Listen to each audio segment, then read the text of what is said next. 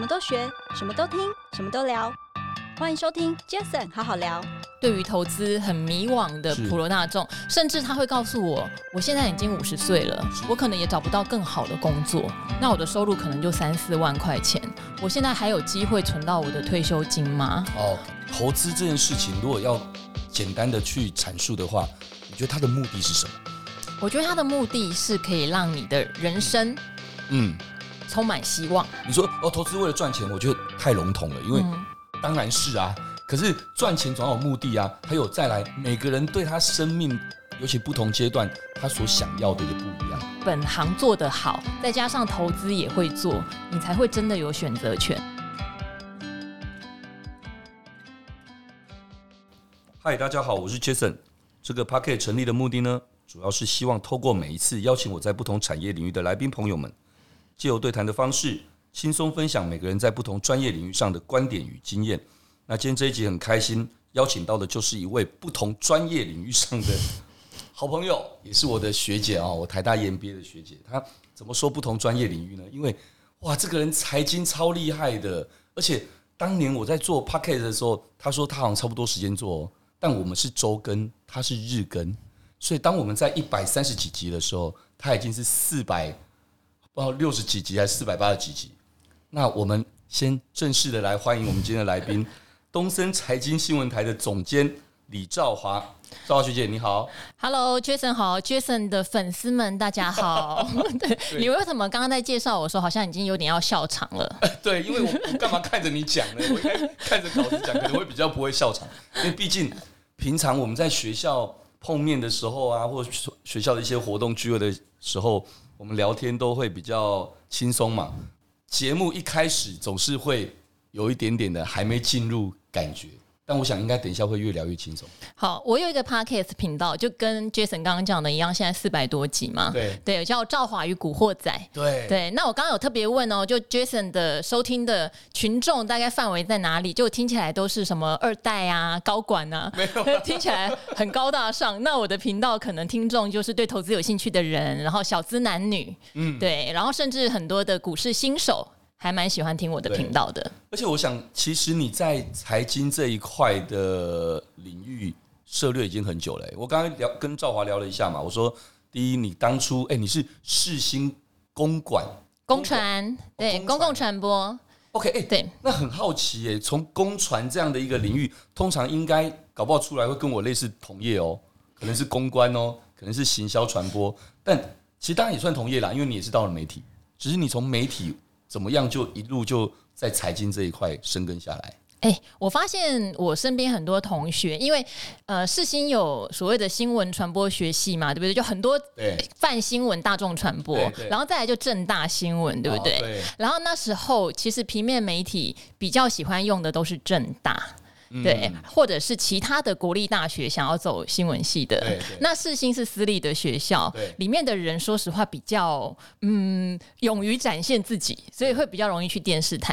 可是我是在那一群勇于展现自己的人里面的内向者，所以你不是去电视台，所以你跑去了财讯。对，因为我是屏东到台北来的，所以其实我在适应整个台北的环境上面花了一些力气。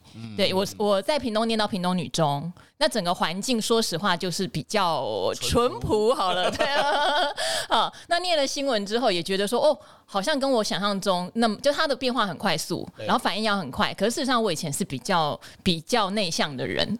啊、我怎么感觉不出来？啊，但因为我大学的时候家里面有遭逢一些变故啦，就变得没有钱，完全没有钱，都自己半工半读，所以我就。嗯在大四的时候找到一份出版社的工作，也很谢谢那个老板是我的贵人。嗯、那那个出版社出的都蛮多是财经的书籍，是。我就决定说，那我毕业后想办法能够找到财经类的杂志。对、嗯、我就投履历到了很多的财经类，可是他们都不要我，因为我是私立的学校，而且完全是做公传，也好像学的是公传。对。可是后来那时候财讯月刊还是月刊，现在是双周刊，就破格用了我，因为我的自传上面，我那时候还要写自传，就说我来自屏东，但是因为家里面有变故，嗯、呃，所以我非常急需用钱，呃，我的经经济上很紧迫，这样，然后我会多努力，多努力，多努力。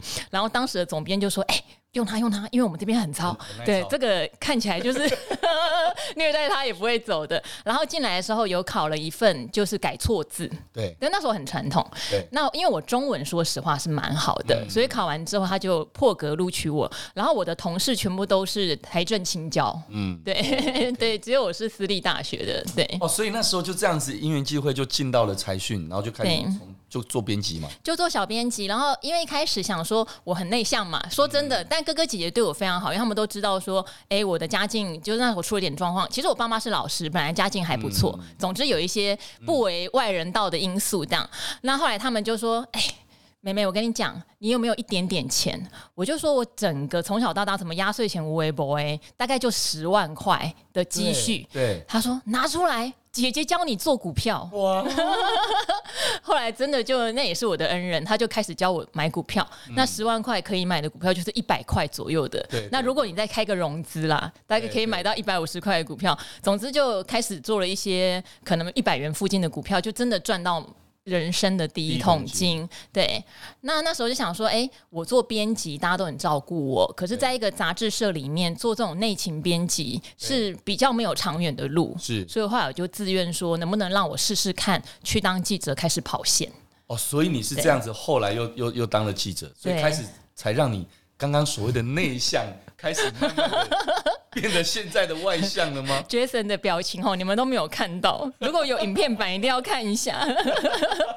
好，呃，欸、我的内，我觉得我应该有外向的成分，只是因为到台北人生地不熟，哦、然后被压抑。对对对，还没被开发。那那时候我会觉得说要约采访什么，对我来说都是莫大的压力，嗯，就是要跟陌生人讲电话，而且对方都是上市贵公司的发言窗口，然后他就会问我你要干嘛？那你的访纲是什么？事实上，对一个初出茅庐的菜鸟来说，压力真的蛮大的。有料哎，没有料，其实真的很容易就被打枪。哦，一开始完全没有料啊！哇，那这样怎么办？那时候完了，我懂，那时候只能靠美色。也没有了，那时候哦，如果给你看那时候照片，你应该理都不会理我，就很土。我那时候就是拿着一本上市贵公司的那种通讯录，因为财讯会出每一年叫股市总览，他会把每一家公司的联络方式大概做什么印成一本厚厚的书，我就开始从我分到的线开始一家一家打电话，一家一家打电话，不管他做什么的，我就一家一家打电话，对对，然后问他愿不愿意让我采访。那你人生总会有几个幸运的时间点，可能有某个老板就善心大发，就接受你的采访，也不介意你很很没有料、很菜这样，就这样开始的。我觉得。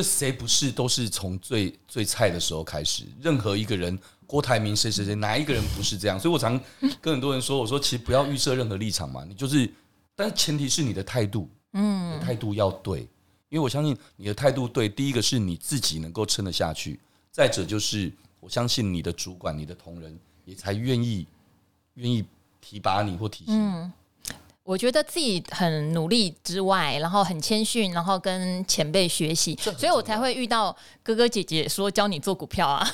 哎呦，真的，对，嗯、那怎么都没人教教我说要教我做股票？不过其实有啦，是我自己不会。不过那个时候他们真的很善心，他们就是先带进带出。就是说，就告诉你今天买，然后哪一天跟你说差不多了卖。可是我可能也有一点天分，我们那时候桌上都有放那个股票的叫做单机版，就看盘专用的就对了。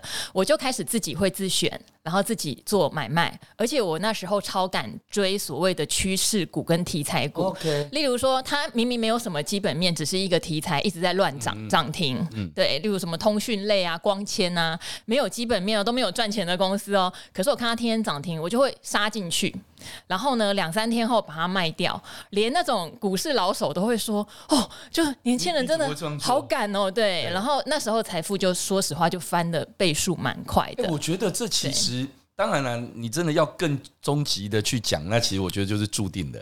但但我们不要聊那那一块，我们要聊的是，其实我认为那可能跟每一个人的那个 sensor，或是说你那个 sense，好像多少都有一些关系哦。对，但我现在保守很多了。我觉得 那个时候阶段会有不一样的。那时候不然我们就超级赶，可是态度很重要啊。像除了我刚刚讲说，我会拿厚厚那一本，每一家一直打电话，而且就是你在媒体你也知道，Jason 一定知道，嗯、你不能去计较任何的上下班时间。对，我那时候在财讯月刊很长半夜两三点才离开公司，然后我又骑了一台小五十，所以事实上我以前半夜还发生过车祸。哦，对，然后就。就是撞到安全岛，因为太累了。对。然后整台飞呃机车飞起来，我就整个人趴在地上，而且过了十分钟，我可能有点昏倒。爬起来的时候是没有任何人经过我身边，所以也没有任何人帮我。做新闻的人，这好像是我听到了好几个类似案例的人哎，做新闻、做节目制作的，嗯，真的都这样子哎。对呀，就很夸张。太辛苦了，对，因为他们没日没夜的。对，就下大雨的。半夜这样，大概三点吧，因为那个时候要赶出看的时候，我还要去负责后面的呃盯他们呃制成板子，然后要叫那个样本，所以都弄到很晚。那早期的状态啦，后来就慢慢的，我觉得它整个后置流程都有改善。嗯，但我我想你从参从应该说参与好了，然后进入到这财经这个产业这个领域。其实真的哦，有一句话真的很有道理哦，你不理财，财不理你，是真的。哦，我因为我自己大学很穷嘛，对不对？嗯、我举一个例子好了，可是就姑且把对方隐姓埋名。当时我一个很好的朋友，嗯，他就比较顺遂一点。那出来之后，他也是进入到媒体圈，是，可是他是进入到娱乐圈。OK，嘿，我并不是说跑娱乐就一定比较不好，可是后来他就一直跟我说，因为他们都会例如说去跟那个明星收工。然后大家会一起去唱歌，对，然后明星都会背名牌，然后唱歌很豪爽，请客，然后吃很好，这样。他不知不觉他就开始一直刷卡，一直负债，因为你知道我们记者刚出来的薪水绝对没多少，对，两万多块钱，差不多，所以很快他就背了一大笔还不出来的卡债。哇，对，那那时候我就一直跟他讲说，你要不要考虑从生活消费线转进财经杂志？我觉得这件事情有改变他后来很大。对，那我自己的感受就是说，为什么我从大学其实矮人一截，因为也不能说矮人节啊，有很多很好心的台北同学还会送我衣服啊，干嘛知道我很穷这样。到后来我的至少资产上面跟同年龄的比，应该算是累积的非常快。那如果你只是靠每个月的薪水是不可能的，一定要有一个契机，就是靠投资理财。当然，刚刚 Jason 讲的很好，我一下翻好几倍那样不是正常的。那绝对是一个机运而已，嗯、千万大家不要有这种幻想跟错觉。对对我觉得这也是蛮重要的。好，对，但是你要去理解这个市场，而且我觉得像现在的环境是很幸福的，现在的投资商品种类比以前更多，哦、而且更安全。对对，因为我还历经过所谓的金融海啸，嗯、那个时候就是金融商品的设计严重的所谓的杠杆化，就是倍数化，所以你一赔就血本无归。嗯、现在台湾有很多的商品，它其实像设计成 ETF，对它的风险。已经变得非常的低，很低对，我觉得是很幸福，让很多的小资族现在有非常多的选择。对，因为不管你一百块，你也可以定期定额投资。一百块可能不行了，要一千块。对不起，现在最低门槛是一千万，像 Jason 哥大概都是一千万。没有。对。可是刚刚听你这样讲，我觉得我自己也简单分享一下，就是呃，我刚刚说了嘛，我确实自己真的比较。一直以来都比较没有所谓的这个个股的这个投资的买卖的操作，但我确实也是后来这几年哦，共同基金啊，类似像 ETF 这样的，诶，我觉得其实还不错。因为对我来讲，有些人他可能是对这个是很有感觉的，或者是他很愿意花时间投入去做功课的。我觉得这样子的，他今天不管要做个股，做什么高风险一点的没有问题，因为他是做过功课的，那个绝对不叫做赌。那叫做你是真的做过功课之后，你自己的判断，当然判断有输有赢再说，可是你得认。但如果像我们很懒的，或是没有那样子愿意花这个时间去研究的，而去闭着眼睛就去投资，我觉得那叫做赌博。因为我那天有跟 Jason 聊了一下他的投资，对对对，我觉得超棒的。为什么呢？因为我自己后来开了好几个频道嘛，像《赵华与古惑仔》，就是我希望大家。呃，入门的新手可以来尽量的问我问题，因为它是一个日更的节目。然后我在里面其实分享最多的倒不是个股的观察，比较多是投资的心态跟你策略上怎么配置。例如说像去年二零二二年是一个所谓的空头年，我觉得那个对初入股市的人来说会是一个很大的冲击，因为很多人是二零二零、二零二一就是疫情红利下进来股市的，去当航海王，就是买什么航运股，或者是当时说实话，你看到股价往上冲，你去跟。几乎都会赚钱。对，就每一个人都觉得自己是一入门就变股神。可是去年的情况会让大家非常 confused，因为你会看到上市贵公司的获利、营收可能都还在创高，可是股价却一直跌。为什么？因为它已经预期到到了第四季到今年的第一季，整个行情、整个公司的获利状况会。急转直下，股市是很有趣，它会提早反映未来要发生的事情，这样子。是，对，所以去年就非常多的人就开始哀嚎了，怎么前一年我怎么做怎么顺，这一年哎，我看到获利还是很好，营收还在创高，股价却崩盘，这样。猪在风口上都会飞。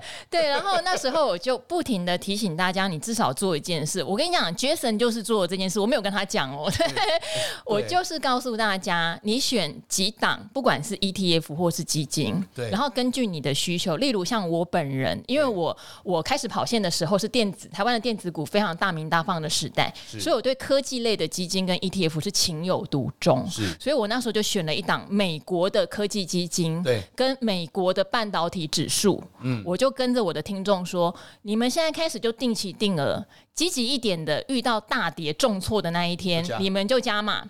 对啊，如果觉得这样很累，就定期定额，嗯、每个月就算是三千五千也要开始。是，然后越跌你越不要怕，你要越高兴，你捡到越便宜的单位了。对好。然后如果说你今天是非常的担心说科技股大起大落，你可以有很多市值型的选择哈。美国有标普五百，台湾有零零五零，你可以多扣一点在这个上面。那你喜欢零利息的，台湾有很多的高股息的 ETF。是，总之你要开始做。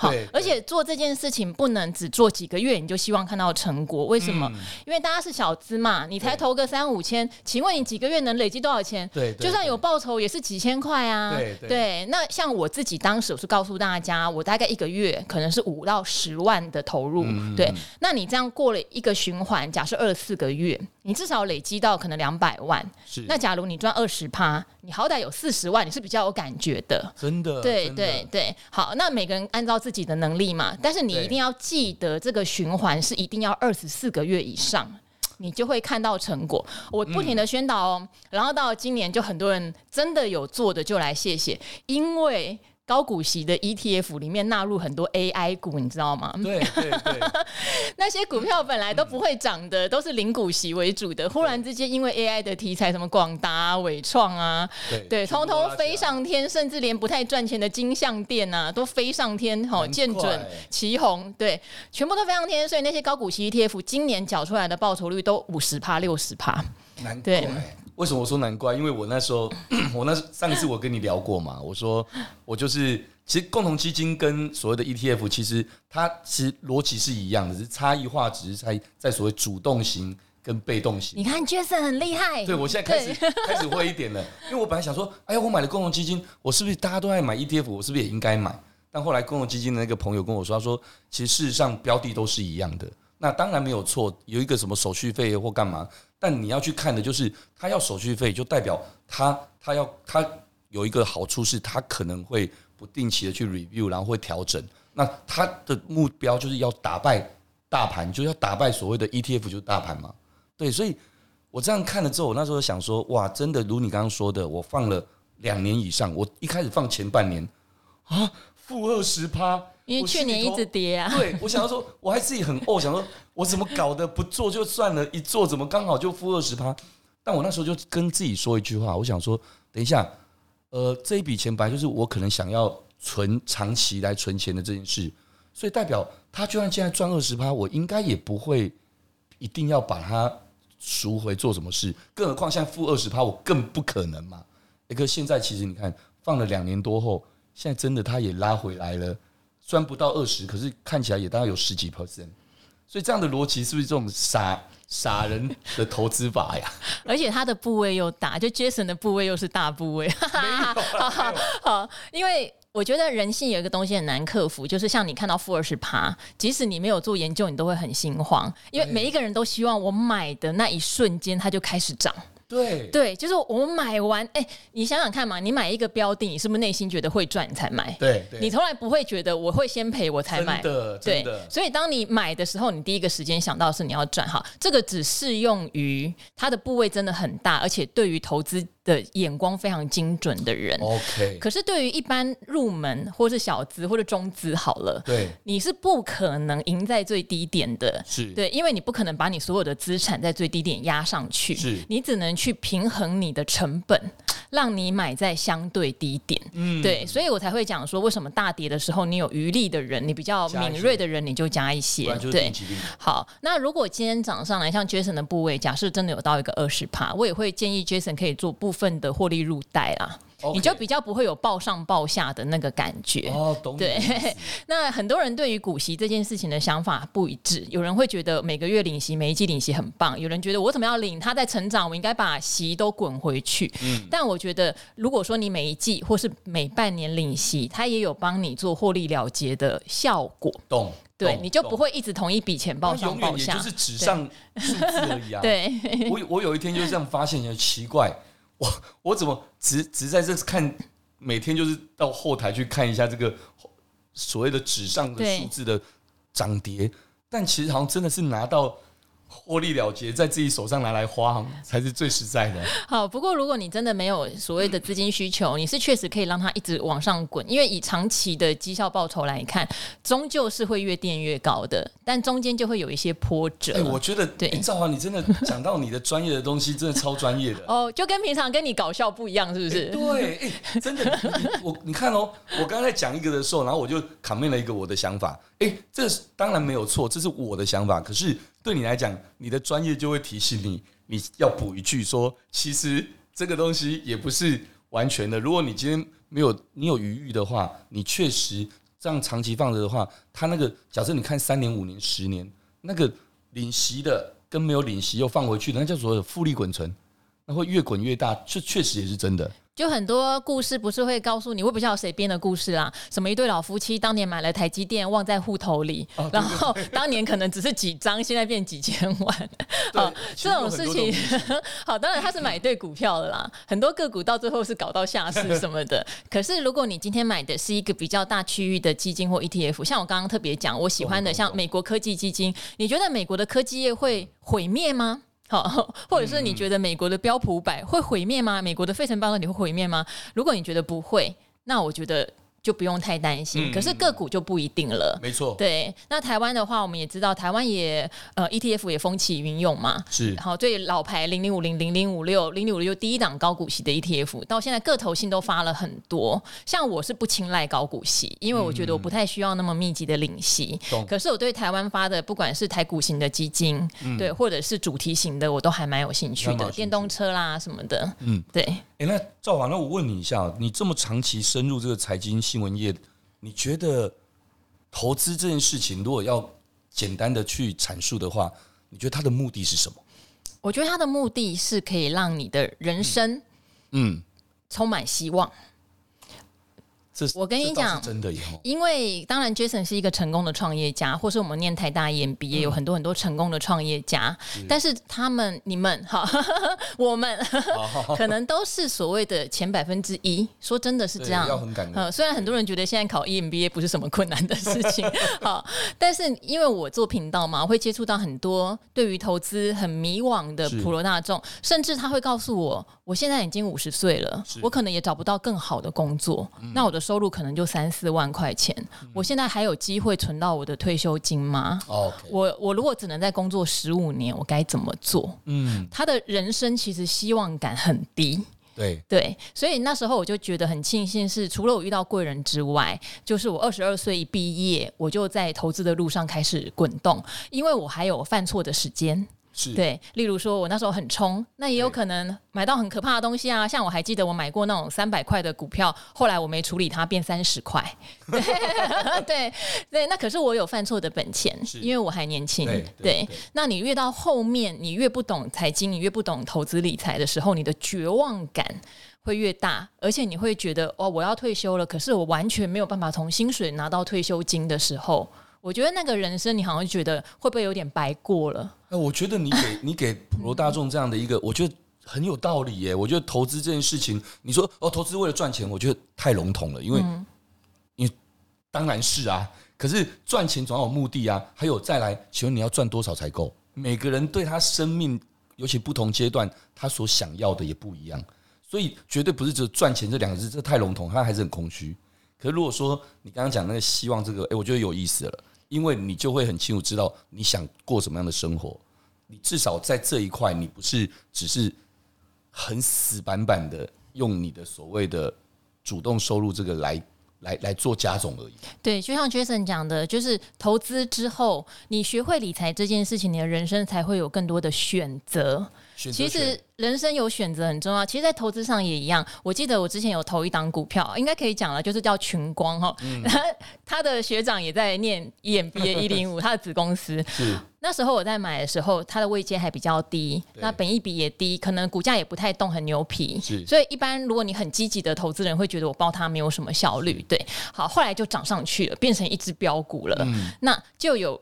呃，一些新手投资人，他是后面才跟单的，好，跟在比较高的位阶，但也是有赚钱。他就不停的问我说：“为什么我都赚这么多了，这一档股票，我却不把它卖掉？”嗯，对，我说：“因为这一档公司，我在买它的时候，我知道到了明年它的股息值利率可能会有七八趴，以我买的价位，搞不好快十趴。嗯，这是第一个，所以进可攻，退可守，我不卖它，我有股息。第二，因为我买的位阶很低，嗯、所以我可以。”很轻松的看它会涨到哪里啊？对对对，对，我很轻松嘛。对，他现在投信进来买了，外资进来买了，我就看你能表现到哪里嘛。表现到哪一天，我真的觉得你太夸张了。这个随时要出脱，你也不会太对。那因为我没有买在相对高的位置，没错，所以我就有选择。我可以选择抱着零股息，我也可以选择在大家做到一个很疯狂、很热，然后所有散户跳下来的时候把它买卖掉。我超喜欢的，因为我很喜欢这三个字，因为我也常常跟很多人分分享。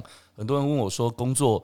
给我最大成就感是什么？我都常我都是回答这三个字：选择权。对，就这选择权，呃，选择权不单只是刚刚说的哦，只是你你你有钱花没钱花的选择权而已。我指的选择权是泛指所有一切你的生活中、生命中你所有的选择，包括很多人跟我说：“哎呀，你每天好像饭局好多好累哦。”我说：“呃，其实这也是我选择想去的，因为我很感恩，我可以选择想去或不想去，所以我这一点都不累，因为是我自己想去的，怎么会累？”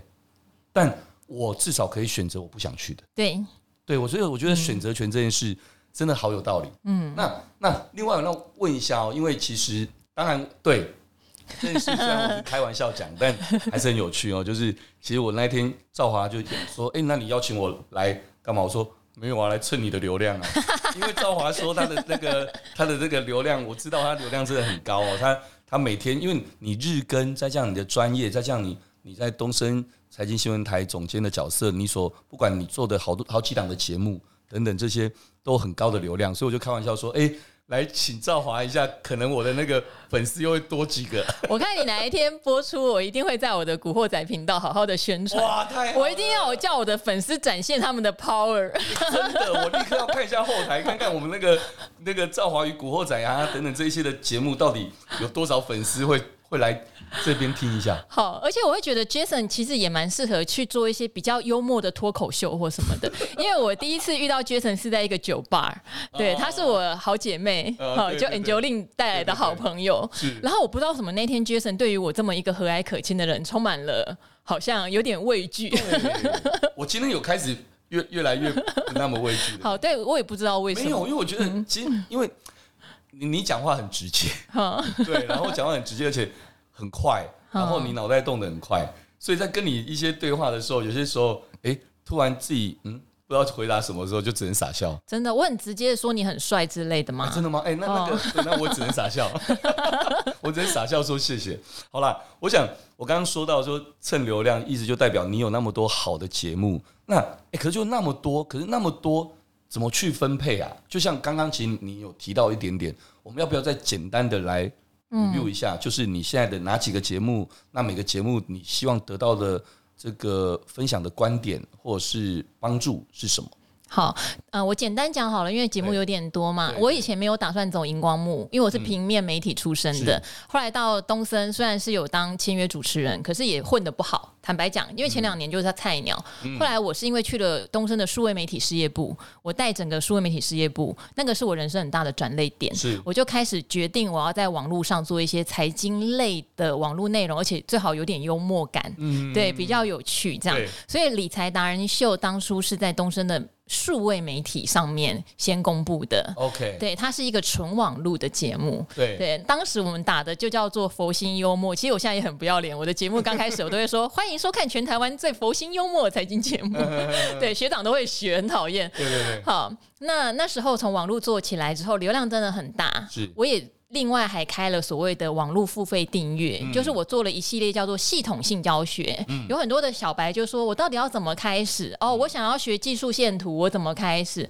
我想要学财报，我怎么开始？嗯、甚至有一个东西叫筹码嘛，嗯、我想要看各个券商是谁在买卖，我要怎么开始？我就做了一系列的课程，所以当时有理财达人秀这个节目，然后另外还有理财达人秀的教学版，嗯、全部都是网络。对，后来公司就觉得说，好像很难得看到有财经节目可以做得红红火火的，就说那要不要搬到财经台来播？对，这好像是一个蔚为佳话呀。对，就好像全台湾没有人这样做过成功的。对，就是网络节目搬到电视台播，因为电视台就会受到很多的规范，NCC 啊，啊对对对，对，然后经管会就会对你如果有讲到价位会盯得很紧啊。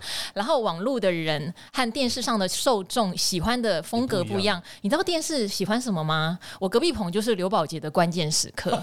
对，就我跟你说，我跟你讲，真的假的？我跟你讲，电视就是。完全要这样子才有吸引力哦。对，可是我们在网络就是比较你知道轻松 casual，然后对，对幽默，所以我们在这个中间如何拿捏，说它有电视收视率又有网络流量，也搞了蛮久。哇，对，不简单。对，但总之，我想它目前算是一个能够兼顾电视上受众喜欢跟网络喜欢的。那它也是一个每天请不同的各领域我信得过的达人来分享财经知识。好辛苦，这每天日更的这个。你怎么休假呀？我靠，很少啊，很少休假哈。这是理财达人秀的部分，它也是比较有名的 IP。嗯、那后来我就帮公司在做了一个叫做《赵华与古惑仔》哈，股票的股，迷惑的惑，Podcast。那整个东森其实根本不知道什么东西叫 Podcast。嗯、好，那是因为我以前就很想做广播，是。那我觉得哇，这个好像是一个新形态的广播嘛。平面电视广播你都全部都涉猎了。因为广播你不觉得很棒吗？像你现在这个有影像就很可惜，如果没有影像，你就会在那边。抠着脚啊，挖着鼻孔啊，然后喝个水啊，轻松对不对？对，没错没错。对啊，好，然后那这个频道就比较有个人特色，我就会分享刚刚跟 Jason 讲的我的投资心法是什么，我可能买了什么，对，然后我请我的达人跟我一起在观念上面，还有我们两个最近的观察做一些互动，嗯，对，就一对一的互动这样子。好，这是赵华与古惑仔，那为什么会有赵华与阿格力呢？对啊，好多。好，因为这些都是免费的嘛。对，那我想要有一个自己可以收费的频道，OK，因为我相信知识是有价的。是、oh, 对。那我刚才在录音前也跟 Jason 聊到，说我有去中国大陆找逻辑思维的创办人，嗯、了解了财经收费的内容的一些想法。那我也没想过在台湾用声音收钱可以 work 哦。以前都会觉得要用影像收钱，也有人用文字收钱。对，但中国大陆就是用声音收钱。是。所以我回来这边以后用。呃，赵华与阿格力，阿格力是一个价值投资达人，嗯，我们就创了一个可以付费订阅的 Podcast 频道，厉害，对。哇啊，当时苹果也有很好奇，苹果说整个台湾有一万九千多个频道，是只有十个到十五个频道准备做收费，对。然后里面绝大多数是讲故事的，对，嘿，讲故事给小朋友听啊什么的，爸爸妈妈给我一杯咖啡钱啊这样子。Okay, okay 他说大概只有六七个是那一种财经或是国际的。就是新闻解说的频道有在做付费订阅，叫我们试试看喽。对，结果我们试了之后，苹果也是蛮常跟我们联络，说觉得我们这个尝试还蛮成功的这样子。因为你们在分享的是教人家怎么省时间，教人家怎么赚钱。对，就是你他当然愿意花钱，而且运气比较好是说有一段时间我们讲的股票真的涨蛮多的。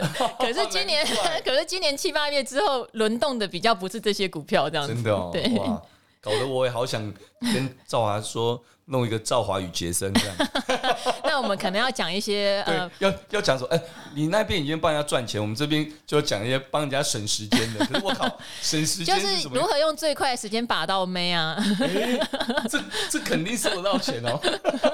因为 Jason 楼下现在已经有排队排很长，没有最好是。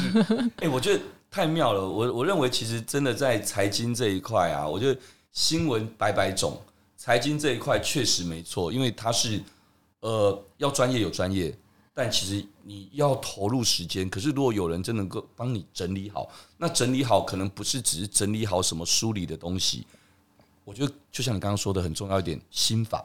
我觉得观念心法对，对，但大多数的人没有像 Jason 这么有慧根。大多数人，大多数人就听一听，听一听。哦哦哦，你这边讲台积电，嗯，好，台积电。欸欸、我真的，欸、这一点我倒 坦白说，我这二十几年来啊，不管过去呃十九年前那时候创业的时候，我我其中一个股东哇，也是股市很很有名的人。那或者是当然，后来到了学校，其实身边很多同学，大家学校很多股神聚在一起聊天，然后你一靠过去啊，大家都在聊可能四位数字。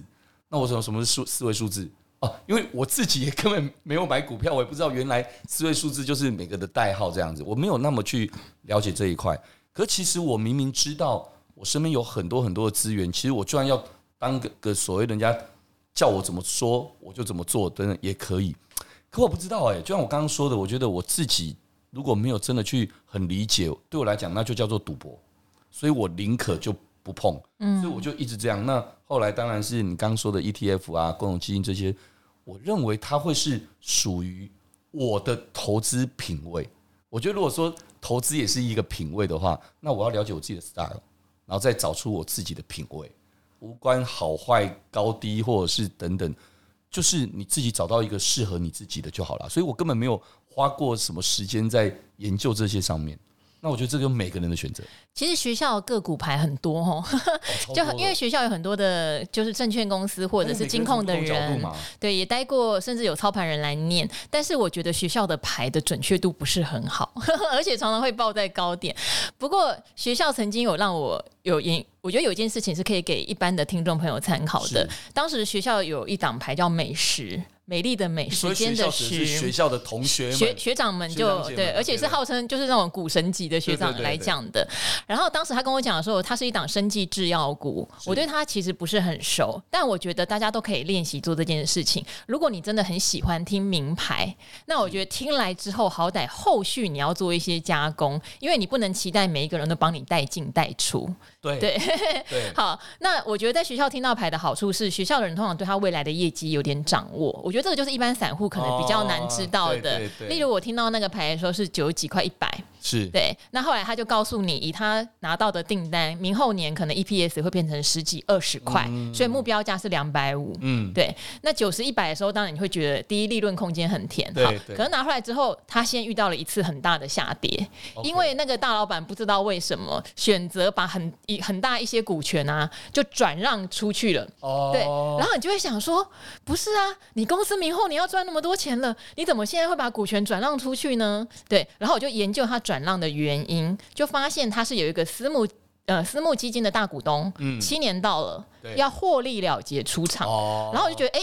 这个理由我是可以接受的，因为东森也被交易过，也被凯雷交易过。好，我就认同说他这个是有这样的道理，就打勾，就没有太怀疑他。所以那一档股票我后来有报到蛮高的位阶。我懂，我懂你你的意思，还是得做功课。对，然后你要去注意他告诉你这个业绩会发酵的时间点有没有发酵。那后来我把它卖掉，第一是我觉得它涨得太高了，第二它后来有非常急剧的回档。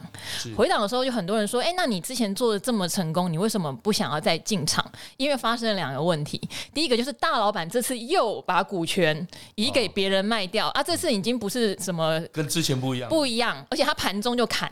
砍到跌停板，嗯，这个我觉得举动很奇怪。第二是，他今年从呃七八九月的业绩都不好，嗯，你就会想说，不是啊？照理来说，你七八九月应该要越来越好，怎怎么会都不好？我觉得这就会让我打上一个问号，所以我就、哦哦、我就没有再减，不是代表它不会再涨、哦。我懂，我懂。对，可是每个人自己的判断，对你自己的选择。对，然后像 Jason 的话，我也会给 Jason 一个小建议是：你现在的基金可能很赚钱，但你可以再多花一点点时间，要你的基金公司去告诉你，例如说今年以来。排名比较后面的，是就绩效不好的是哪些领域？对，例如说今年绩效不好的有泰国，对对。可是泰国如果说今天解封，然后他们在一些基础建设有在往上走的情况下，嗯、照理来说风水会轮流转哦，对就可以逢低买进。因为你知道去年最差的是什么吗？嗯、去年最差就是台股基金，台湾的中小型基金，台湾的。呃，科技型基金在全世界的各种基金排名是排在最后面。对，今年台股基金冲到前五名。嗯，嗯，所以基金会有一点这种，你可以去看看它有没有风水轮流转。OK，对对对，哇，太好了，哇，我这一集我也赚到了。我刚才才讲，哎，你都知道我下一句话要讲什么？我刚才讲说，与其要自己去，如果你不想去做功课。那你就要认识李兆华。哎、欸，不用也不用，我不会帮 Jason 带进带出的，他赚的比我多。没有没有没有。我觉得其实真的心法跟观念。那好，兆华，因为时间关系，最后我问一个问题好了。嗯、我觉得这就是很简单的啦。要不要留点时间给 Jason 讲话、啊？我怎么都是我在讲？哪有 Jason 讲很多了？而且今天就来宾你这么专业，嗯、好吧？我想最后问你一个问题，就是。刚既然讲了心法跟观念这么的重要，那当然刚刚前前后后也都有多少带到一点。但你觉得从基础的投资观念，要给投资小白们，或给今天想要入门的，就是你刚刚说的，他想让他的人生充满希望，应该先从什么样的方式开始入门？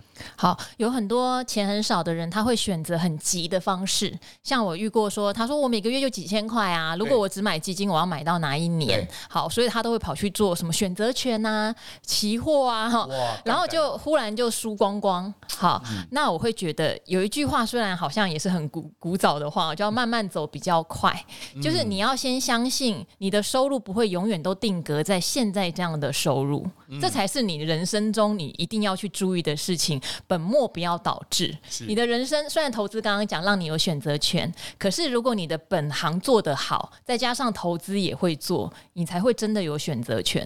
对，哇，好想拍手。对，因为有好多人都会说，我现在刚毕业领了三万块，我就挤出三千块，我不我不以小博大，我要怎么翻身？你不需要翻身，对，嗯，你需要的是先找到你稳定获利的方法。对，嗯、好，刚才讲到你用基金或 ETF 扣二十四个月，它就是一个你人生中你会找出稳定获利方法，安定你的心性，然后让你在本行中努力发挥，让你的本业收入更大的一个好的做法。嗯，对，真的要听进去哦。就是小白，你都已经是小白了，为什么你会觉得你可以挑战那一种短线、高杠杆、高波动、小钱、小钱现在输光光，真的从零开始，何必一直轮回这样的人生？嗯、你只会让你。你的本业心神不宁，你会让你的业外不断亏损。对，所以一开始几千块真的没关系。你要做的是先让你自己有稳定获利的方法，把你的本业壮大起来。我觉得这个才是人生不败的法则。我靠！我现在不能叫赵华学姐，我现在叫赵华老师。没有啦，你自己也不是也是这样子。可是，对啊，可是说真的，我是也不能叫误打误撞，而是可能这真的就是我的个性。然后，哎，回过头来，哎，我好像。刚好很很感恩很幸运的，我原来就原来就走这样的路。因为我在职场上真的有个感觉耶，呃，媒体在凋零，是，所以我才会从平面到电视。对，可是电视其实也在凋零，因为现在是数位化的时代，所以我自己一直鞭策我自己，平面到电视，电视到数位，数位到 Podcast，就是我要努力的多元化。是。可是我的同仁们就不一定有这样的感受，是，所以一个人能不能在职场崭露头角，或是做到比别人好，领到更多的薪水，有机会发展更多的业外，事实上我觉得不是那么困难，是因为想做的人没有那么多。嗯嗯，我真的这么觉得。哇，我觉得超棒的。我我觉得再聊下去，可能这一集又要变成是 超秒，又又又那个。从今天的所有的这些聊天过程当中，其实各位，我觉得赵华有特别提到刚刚。分享的那一段真的很重要，嗯，所以如果可以的话，反正你现在不管用 iPhone 或用 Android 手机听，他说很重要，这个可以再倒转三十秒，倒转一分钟，应该再可以听一次，因为我觉得很有道理。因为很多人就是急，为什么？因为他就会慌嘛。那为什么会慌？因为就是希望还不够足嘛。对，你做这件事情目的不是就是要让你有人生的希望？对。可是大部分人因为人性这一块，他没有跳过去，他就反而。本末倒置了，嗯，对不对？因为我看过有很多心性比较稳定的人，他也是从可能例如存金融股好了，即使金融股我觉得并不是一个倍儿棒的标的，是可是他就是稳稳存到几百张、上千张，他也就是一个普通的上班族，对，对所以我觉得还蛮厉害的。这件事情对你本业稳定。你心里踏实，对，然后你有稳定固定的这个去做提拨的投资，对，那时间在一起加进来之后，就会有很大的一些可能可以看到的，对，就千万不要忽略本业哦。我觉得，千万不要像前两年很多觉得自己是股神的，就辞职在家做股票。我也觉得这样子有点对，对，那个很可怕。对，OK，好，各位感谢大家收听，也谢谢今天来宾。东森财经新闻台的总监李兆华，兆华学姐，谢谢你。好，谢谢 Jason，谢谢 Jason 的听众，大家拜拜喽。OK，谢谢。如果各位喜欢这一集节目，也欢迎大家到 Apple Podcast 留下您的五星评论。Jason 好好聊，我们下次再见喽，谢谢，拜拜，拜拜。哎呦，谢谢。